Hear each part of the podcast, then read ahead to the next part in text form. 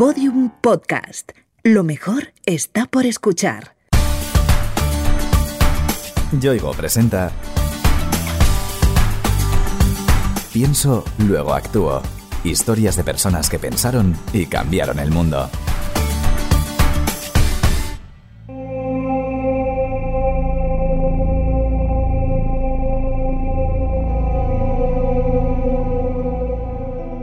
Imagina un lugar donde la mayor parte de las tierras no son aptas para el cultivo y las temperaturas oscilan entre el calor más agobiante y el frío polar. Piensa en ríos sin vida, sin peces, convertidos en cloacas, o en páramos sin apenas vegetación, donde los insectos han desaparecido y los cultivos son cada vez más pobres. Si no hacemos nada por remediarlo, esa imagen que se ha formado en tu cabeza será lo que veremos de este planeta dentro de unas décadas.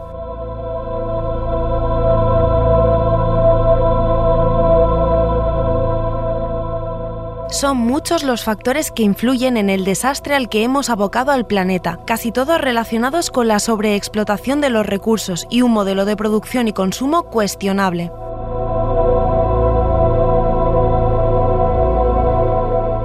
Compramos, usamos y tiramos a una velocidad pasmosa. Lo hacemos con prácticamente todo lo que nos rodea y la ropa es probablemente uno de los sectores que mejor representa ese modelo. El modelo convencional que vemos en las calles de ropa, el modelo fast fashion que se llama o ultra fast fashion como lo están empezando a llamar ahora, es un modelo que nació en el siglo XX, basado en una economía del PIB. El PIB se basa en el crecimiento infinito. El planeta es finito o infinito. El planeta es finito, entonces tendremos que crear cosas que estén dentro de los límites del planeta. Tendremos que crear empresas del siglo XXI que saben, que conocen esos límites planetarios y que actúan dentro de esos límites del planeta.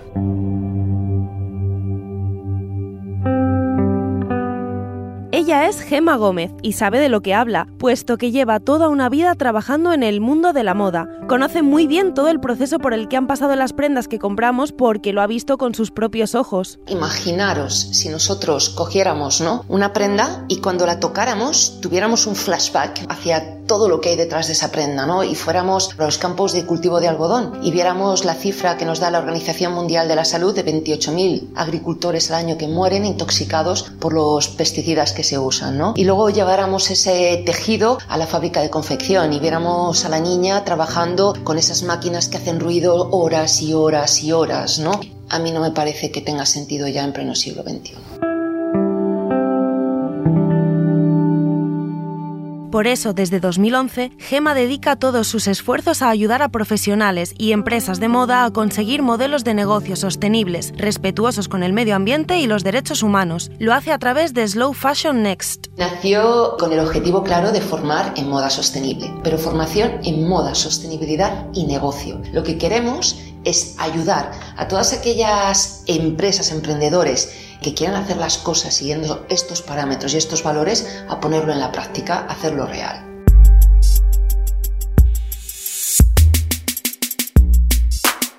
Slow Fashion Next se dedica fundamentalmente a la formación de profesionales y a la difusión de un modelo de empresa de moda que evita la explotación humana, la sobreexplotación del medio ambiente y promueve un comercio justo y responsable. Para Gema Gómez es la culminación de una pasión que sintió desde niña. A mí siempre me, me encantó la parte creativa, jugar con las muñecas y vestirlas, ¿no? Y me acuerdo que cuando tenía 16 años fui a comprar tejidos y compré muchísimos tejidos y me compré una revista de estas de sacar patrones. Entonces me hice diferentes prendas y conjuntos que combinados daban siluetas, conjuntos diferentes para tres meses y estuve todas las vacaciones sin repetir un solo día modelo.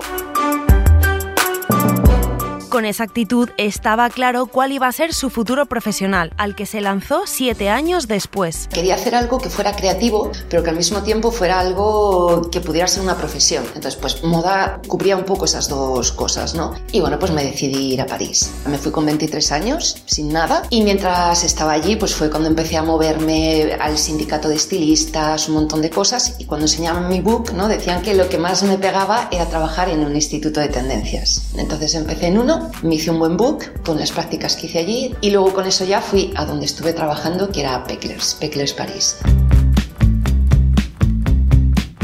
Aunque todos consumimos moda, poca gente sabe qué es un instituto de tendencia. Sin embargo, el papel de estas empresas es fundamental en la industria internacional del sector. Los institutos de tendencia es un modelo de negocio muy establecido en Francia. Lo que hacen es ponerse de acuerdo para decidir las gamas de colores que se van a llevar los siguientes años. Entonces luego eso se presenta en otro modelo de negocio que son, lo, por ejemplo, los salones de tejidos. Y eso está todo coordinado pues, con todos estos institutos. Entonces eh, ellos deciden pues, qué colores, con qué materias, pues eso es lo que se va a llevar. Durante varios años, Gema desarrolló una brillante carrera en París. Todo marchaba estupendamente, hasta que algo cambió su perspectiva vital. Fui mamá allí en París. Yo no me sentía preparada para tener a mi hijo allí, ¿no? Porque es verdad que París es una ciudad que es muy estimulante, pero también es verdad que es una ciudad muy dura. Entonces decidimos volvernos. Y al principio fue complicado, pues porque toda mi red profesional yo la tenía allí, no, no la tenía en España, ¿no? Entonces, pues bueno, esa red profesional me faltaba. Ya en España, Gema comenzó una nueva experiencia, siempre en el mundo de la moda, solo que ahora tenía que viajar con cierta regularidad a Asia, a los lugares donde se confeccionaban las telas y las prendas. Las compras de moda las hacíamos dos veces al año y viajábamos diseñadores con compradores. Luego en los descansos ¿no? y tal, era como, oye, y eh, si te puedes evitar ir a esta fábrica no vayas, pues porque he visto a niños trabajando, ¿no? Entonces tú te quedas así, hay niños trabajando, un niño no tiene que estar trabajando. Y entonces, pues aquello me, costaba mucho. Y luego pues empiezas a viajar a una factoría, pasas al lado de un río y lo ves con toda espumita, ¿no? Y dices, ¿y esto? Pues esta zona son todo textileras, o sea, aquí, ¿qué estará pasando, no? La visión del mundo en el que Gema se había desenvuelto profesionalmente cambió de manera radical. Las imágenes de niños trabajando o las de ríos teñidos de colores y transportando toda clase de químicos le resultaban difíciles de soportar. Yo soy muy respetuosa con la vida, ¿no? O sea, si yo veía ahí tóxicos, yo era consciente de que eso no era bueno para la vida. Entonces volvía aquí a España, me leía los informes de Greenpeace, ¿no? Entonces ahí es cuando yo ya empiezo a entender realmente en el sector en el que estoy. Es como una caja de Pandora que se abre y ya empiezas a entender muchas más cosas, ¿no? Entonces no fue un día a la mañana, pero es que era como una cosa casi vital, que era una cosa como de no puedo seguir haciendo eso. Ya veré lo que hago, pero no puedo seguir haciendo eso. Entonces, bueno, pues negocié, me fui.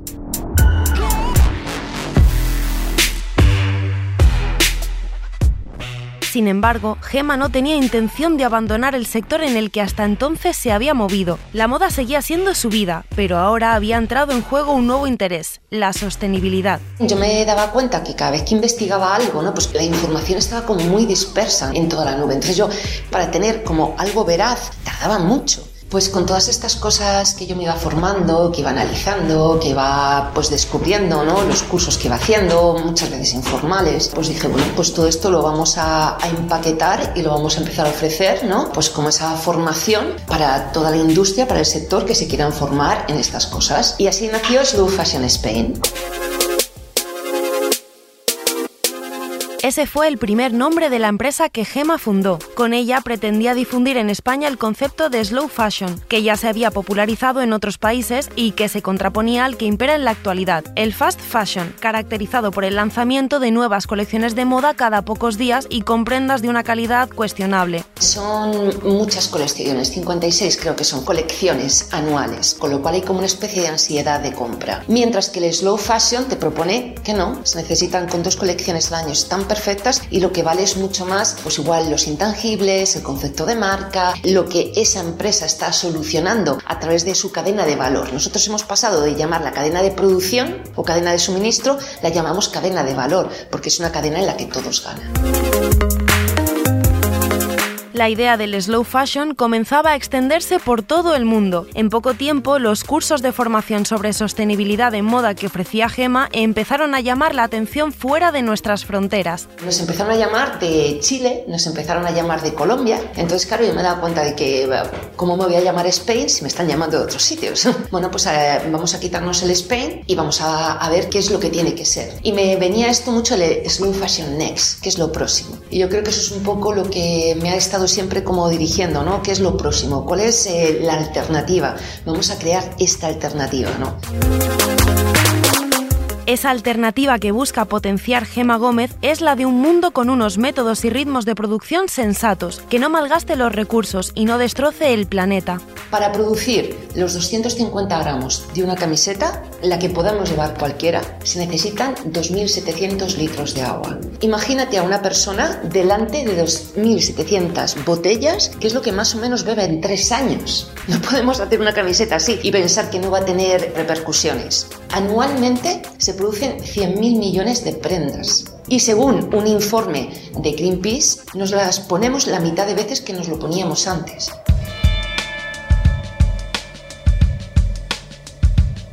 Si cada año se produce esa cantidad enorme de prendas de vestir, es evidente que se necesitan inmensas extensiones dedicadas al cultivo de algodón y otras fibras vegetales, lo que también puede acarrear efectos no deseados de los que no somos conscientes. Solamente el 3% de los cultivos globales es algodón y ese 3% utiliza el 25% de los pesticidas. No tiene sentido. Ahora sabemos lo de las abejas, que uno de los motivos claves por los que están desapareciendo es por los pesticidas, pues es por nuestras camisetas. La industria textil que usa métodos poco sostenibles no solo contribuye al gasto desmedido de agua y al empleo masivo de pesticidas. Gema también señala que es la causante de un problema que últimamente ha ocupado muchas portadas de prensa y minutos de informativos, los microplásticos. Los dos tejidos principales que se utilizan en la industria son tejidos sintéticos, más o menos un 62%, y algodón por rondando 25 y 30 según las producciones. Los sintéticos, que son poliéster, poliamida, etc., son plásticos. Imaginar lo que haría meter una botella de plástico en la lavadora con los golpes. Empezaría a desprenderse microplásticos. Pues exactamente igual hacen nuestras prendas de poliéster. Van por las cañerías, a los ríos y mares, se lo comen los peces. ¿Y quién se come los peces? Nosotros.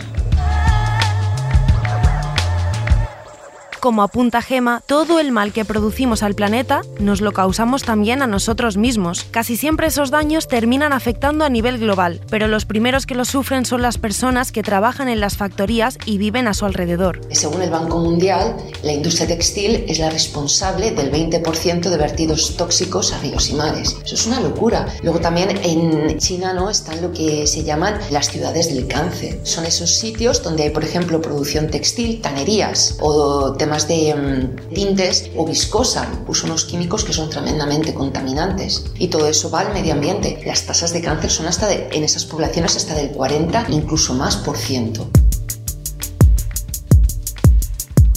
Y por si fuera poco, Gema señala otro problema gravísimo de este modelo no sostenible de fabricación y consumo, el trabajo infantil. Normalmente esa camiseta muy probablemente la haya fabricado una niña, porque el 85% de las trabajadoras son mujeres en este sector, trabajando quizás 12 horas al día.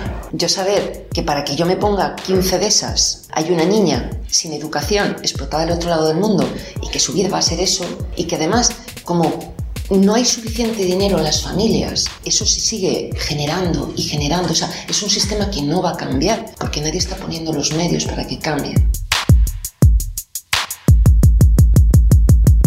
Para contribuir a que el fast fashion se transforme en slow fashion, Gema propone que nosotros, como simples consumidores, sigamos algunas recomendaciones básicas. Lo primero que tendríamos que hacer es ver nuestros armarios. Nuestros armarios están llenos de prendas. Pero ¿qué pasa? Que nuestro ocio es un ocio consumista. Cogemos que vamos a hacer el sábado. Ah, pues vamos a dar una vueltecita por Gran Vía. Y te vienes con tres o cuatro cosas más que empujas ahí. Casi no llega, no entra ya porque el armario está muy lleno, pero así es tu armario. Otra de las recomendaciones que nos hace Gema para ayudar a transformar la industria de la moda es apoyar con nuestro consumo a las marcas que trabajan con buenas prácticas laborales y productivas. Me decía la gente, pero ¿dónde puedo comprar estas marcas? ¿no? Entonces dijimos, bueno, pues tenemos que hacer una web por lo menos para que todas estas marcas que están a nuestro alrededor puedan contar lo que hacen. Entonces pues decidimos crear unos criterios y bueno, pues invitar a las marcas a formar parte de ese directorio. Es un espacio para que ellos puedan contar lo que hacen y además además es un work in progress. Ese directorio se llama Moda Impacto Positivo, pero no es el único proyecto paralelo que impulsa Gema Gómez. También ha creado B2 Fabric, una empresa que actúa como consultoría y showroom de tejidos y materiales sostenibles y además organiza junto al Museo del Traje las jornadas de moda sostenible, que ya han celebrado siete ediciones. Por si fuera poco, Slow Fashion Next es parte del movimiento global Fashion Revolution, que impulsa campañas de concienciación sobre la industria textil. Yo diría a la gente en general que se pregunte la gran pregunta de Fashion Revolution, ¿no? ¿Quién hizo mi ropa? El hashtag que ha cambiado la industria de la moda, el Who Made My Clothes, ¿no? ¿Quién hizo mi ropa? ¿Quién la ha hecho? ¿Cómo se ha hecho? ¿En qué condiciones? ¿no? Y yo creo que desde ahí, eh, con esa pregunta tan sencilla, para mí sería la clave para que todos empezáramos a, a ver lo que hay detrás. ¿no? Y bueno, pues pensar que hay muchísimas alternativas que están trabajando ya en otro sentido y que están ahí.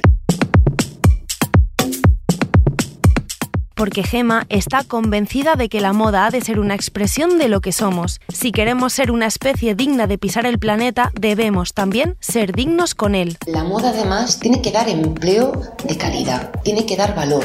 Es una expresión al final cultural y social y tiene que representar lo que somos como cultura y como sociedad. Y si somos una camisa de plástico, yo no quiero ser eso. Yo prefiero ser otra cosa. Igual solo tengo que tener una camisa de seda, teniendo la confianza de que lo que he pagado ha contribuido a desarrollar talento, empleo de calidad, que no estén afectando el futuro de nuestras hijas y nuestros hijos.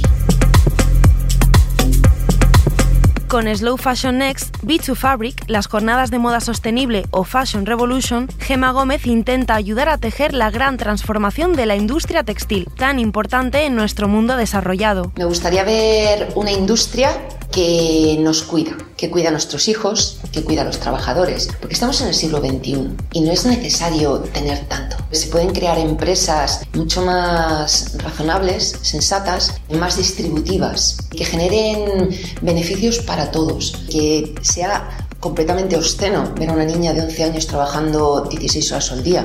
Nos debería, no sé, mover algo la sangre por dentro.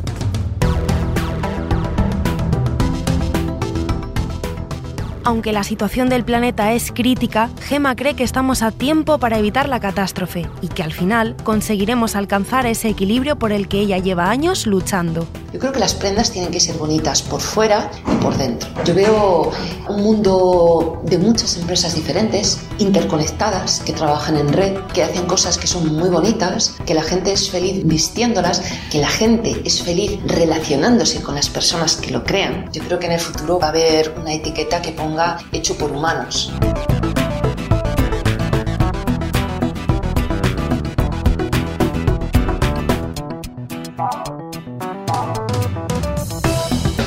Yoigo te ha ofrecido Pienso, luego actúo.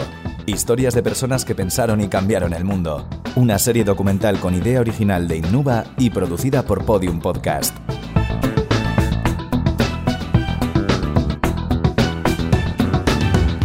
Narrada por Noemí López Trujillo.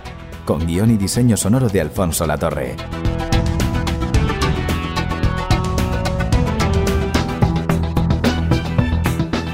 Todos los episodios en la sección de Sociedad de El País y en podiumpodcast.com. También disponibles en nuestra aplicación para iOS y Android y en nuestros canales de iVoox, iTunes y Google Podcast.